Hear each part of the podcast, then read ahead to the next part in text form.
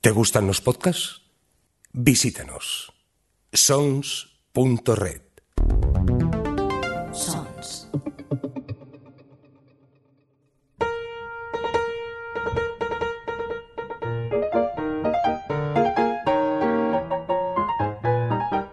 Librorum.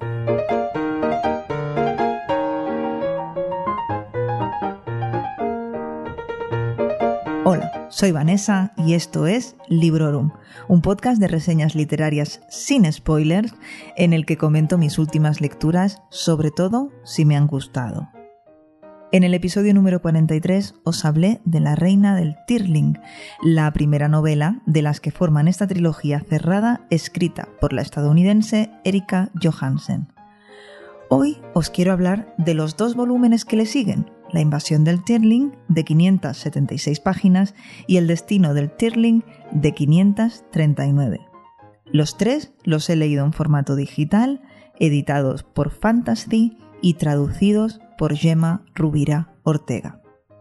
Me sorprendió leer y escuchar por ahí que la conclusión de esta trilogía había sido una decepción enorme para muchos lectores. Os adelanto que si bien no me ha entusiasmado, no diría que no me ha gustado, y por eso he decidido dedicarle este episodio, y no lo olvidéis, sin spoilers.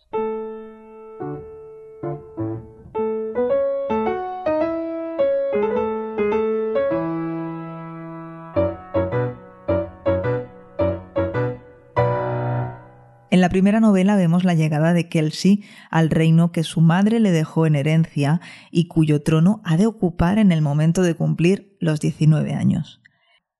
Tras algunas decisiones complicadas, el destino del Tirling queda expuesto a un enfrentamiento con Mortmesne, el país vecino, gobernado por una reina bruja que ni muere ni envejece y que exige del Tirling una remesa periódica de esclavos que Kelsey no está dispuesta a enviar. La historia de estas tres novelas es una historia seguida, continuada, sin pausas, sin cierres, hasta que no termina la trilogía. Es decir, que no podríais leer el segundo sin haber leído previamente el primero y no hablemos ya del tercero. Uno de sus puntos fuertes es la contextualización geográfica y temporal, como ya os dije, y a medida que avanza la historia, más averiguamos sobre este asunto, a base de flashbacks, de visiones y de pequeños textos que al principio de cada capítulo simulan fragmentos de libros sobre la historia del Tirling.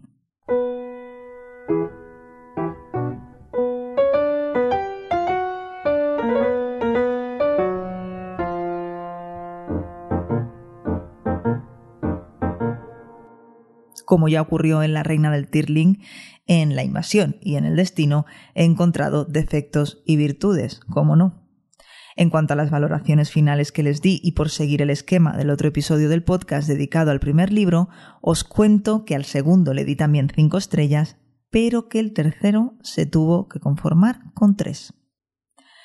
A ver, no odio la tercera novela. No me decepcionó tanto como a otras personas, pero creo que no puede compararse con el resto de la historia. Obviamente su lectura se me antojó necesaria para darle un cierre y por eso de ya que hemos llegado hasta aquí. Tan difícil acabarla no es, y se mantiene ese estilo sencillo y el ritmo narrativo ágil, así que su lectura no se hace pesada.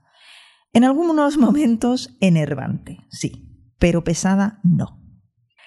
Retomando el segundo volumen, La invasión del Tirling, sí que me gustaría destacar la evolución del personaje de Kelsey, la cantidad de cosas mágicas que le pasan y cómo toman más importancia todavía esos personajes secundarios que ya en el primer volumen se hacían notar.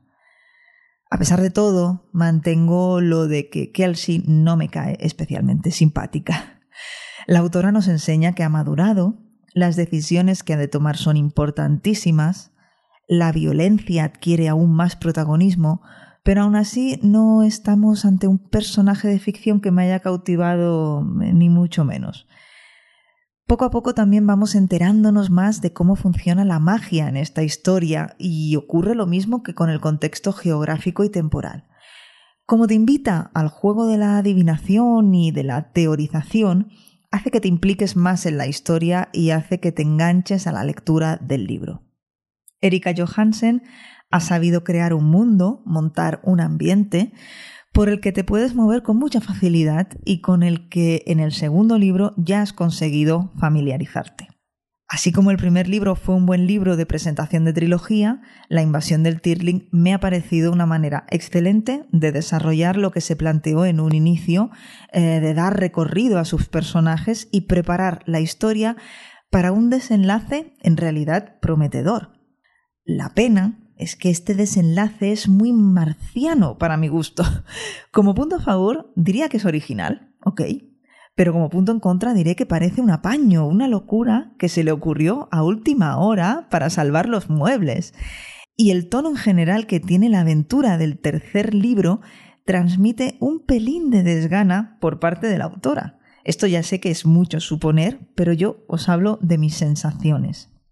Y por cierto, cuando reseñé La Reina del Tirling, comenté que me había traído recuerdos de la trilogía Crónicas del Mago Negro de Trudy Canavan.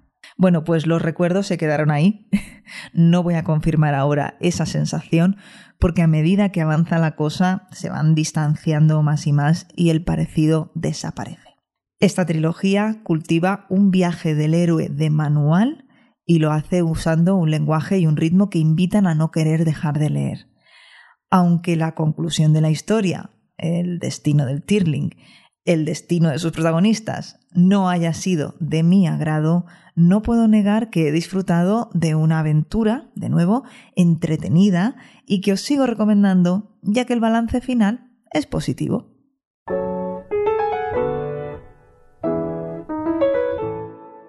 Se acerca el cierre del año y tal y como hice para 2018, pretendo hacer un top de lecturas del año. He estado tentada de apuntarme a algún que otro tag, entre comillas, en los que participan los booktubers que sigo, pero al final, mira, nunca lo hago. Será porque no soy booktuber. bueno, en realidad es por pereza, a quien quiero engañar. Tengo una lista de libros que quiero leer durante 2020 bastante importante. Así que espero ir leyéndolos, disfrutándolos y espero seguir compartiendo con vosotros mis impresiones. Pero sobre todo espero que vosotros y vosotras sigáis ahí escuchándolas. Muchas gracias por dejar que os acompañe otro ratito más hablando de libros. Espero vuestros comentarios. Como ya sabéis, encontraréis cuentas de Librorum en Instagram, ebooks, Apple Podcasts y sobre todo tenéis muchísima información y muchos más podcasts interesantes en sons.red. Hasta pronto y felices lecturas. Acabas de escuchar Librorum, un podcast alojado en Sons, red de podcasts. Encuentra mucha más información de este episodio en nuestra página web, sons.red barra Librorum. Y descubre muchos más podcasts en sons.red.